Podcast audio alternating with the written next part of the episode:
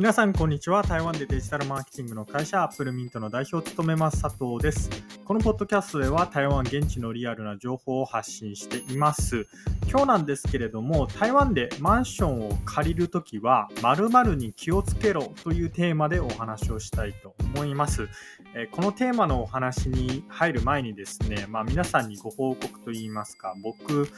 10月のいつかな？えー、っと、ごめんなさい。連休が終わったのが確か10月11日とかだったと思うので、僕10月10日、あるいは9日ですかね、9日ぐらいに、えー台湾からタイに旅行に行ってたんですけれど、タイから戻ってきまして、で、そこから、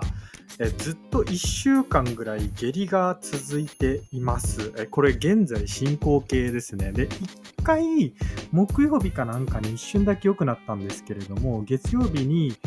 月曜日に帰ってきて月曜日から下痢で、で、火曜日下痢で、その、もともと仕事しようと思ってたんですけれども、下痢でできなくて、で、水曜日は、えー、仕事復帰といいますか、あの、通勤日だったんですけれども、なんとその日はですね、午前中に病院に行ったら、病院で体温を測った結果、えー、熱がなんか37.5度ぐらい、まあ、微熱っちゃ微熱なんですけれども、でも正直歩いてる時にめちゃくちゃなんかきついなみたいな感じがあったんで、えっと、会社には行かず、その足で戻っちゃいまして、で、その日は会社休んで、ね、木曜日は、対談動画があったんで会社行ってそ、その日は良かったんですけれども、金曜日にまた下痢になって、で、土曜日も下痢になって、日曜日も下痢になってみたいな、まあ、とにかく体のコンディションがひどい感じなんですけれども、これはおそらく移動による疲れかななんていうふうに思っています。えー、皆さんもですね、くれぐれも体をえー、大事にしてください。ということで、台湾のマンションについてちょっと今日お話をしたいと思うんですけれども、このお話をしようと思ったきっかけなんですけれども、先週にですね、え台湾および日本かな、まあ、日本の不動産のプロになると思うんですけれども、台湾人向けに日本の不動産を売っているという方とですね、対談動画をさせていただきまして、で、その時に、ついでに台湾のマンションで、まあ、見るべきポイントってどこですかみたいなお話をしたらいろんな面白い話が聞けたので今日はその後日 YouTube でアップロードする予定の動画の中で、えー、一つだけ、えー、皆さんにこう台湾のマンションを借りる時の注意点を共有できればなっていうふうに思っています。で、ズバリそれは何かというとですね、え音ですねで。この音っていうのは何かっていうと、壁の音になります。まあ、上下左右の壁のことなんですけれども、台湾のマンションって上下と左右の壁が薄い場合っていうのが非常に多いんですよ。で、えー、これって台湾のマンションに借りてから気づくっていうケースがすごい多いんですけれども、じゃあなんで台湾のマンションを借りてからこのあれ壁が薄いなっていうことに気づくかっていうとですねこれ見学に行く時間が間違っているから音に気づけなかったりするんですね。どういうことかっていうと僕ら例えばなんですけれども引っ越しを考えている人ってマンション見学に行くあるいはアパート見学に行くってなったらいつ借りに行くと思いますか？皆さんお昼がえー、お昼に見学に行くっていう場合が非常に多いんですよ。けれども、お昼に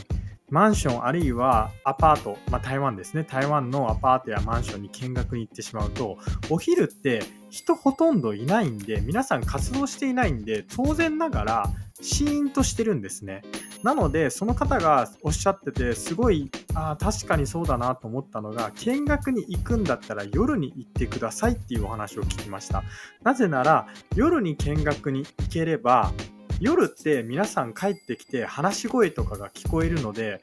あの夜にこそ壁が薄いかあるいはそうじゃないかっていうことが聞こえるっていうことであすごい面白い、えー、意見だなっていうふうに思って聞きました。まあ、この他にですね、YouTube の動画では、あと2点ほど台湾のマンションで気をつけないといけない点っていうのをお話ししていますので、まあ、後日アップロードいつぐらいですかね、1ヶ月後ぐらいもしかしたら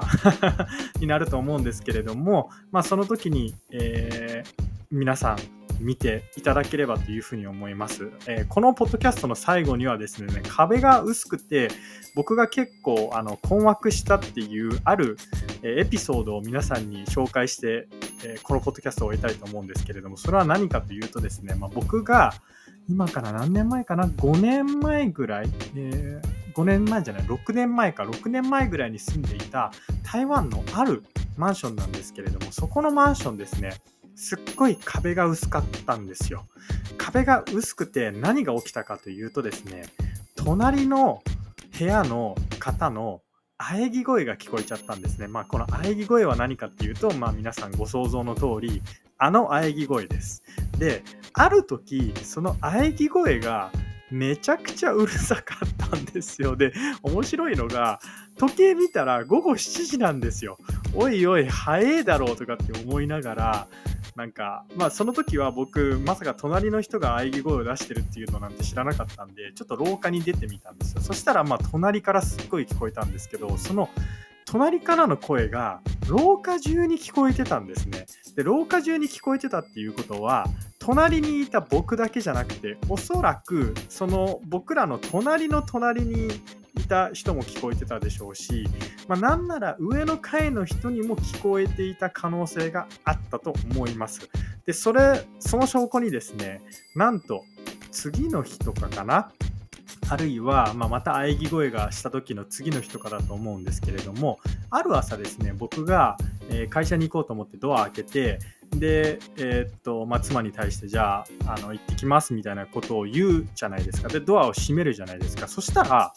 張り紙が貼ってあって、でその張り紙には何が書いてあったかというとですね、お前らの喘ぎ声がうるさいともっと静かにセックスしろみたいなことが書かれてあったんですよ。で、いやいや、うちじゃねえよみたいなことを思いながらも、えー、台湾の壁って薄いなっていうのを、改めて実感したっていう、そういうエピソードでした。ということで、以上、アップルミント代表佐藤からでした。それではまた。